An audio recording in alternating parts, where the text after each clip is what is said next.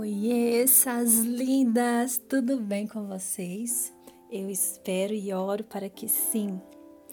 No dia de hoje eu quero refletir com você uma palavra que está lá no livro de Isaías, no capítulo 1 e versículo 18, que diz assim: Venham, vamos refletir juntos, diz o Senhor.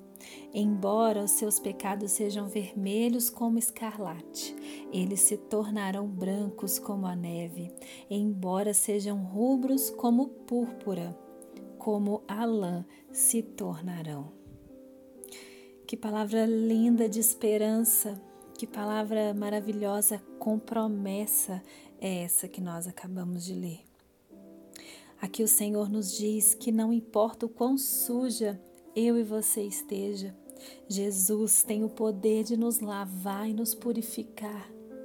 Não há nada que eu possa fazer, não há nada que você possa fazer que consiga nos limpar, nos lavar dos nossos pecados, mas esse poder sobre nós e sobre os nossos pecados está em Jesus. Só Ele tem esse poder, só Ele pode e Ele quer nos purificar mas é preciso que nós deixemos Ele nos lavar. É preciso deixar Jesus nos transformar.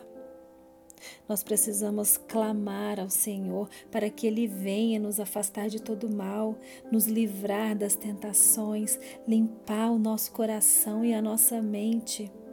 É preciso sair da zona de conforto e entrar numa luta espiritual contra a nossa carne, as nossas vontades para que nós possamos estar dentro da vontade de Deus.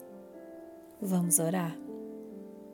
Querido Deus, amado Pai, nós entramos na tua presença para te agradecer por essa palavra, Pai, e dizer que entregamos as nossas vidas em tuas mãos.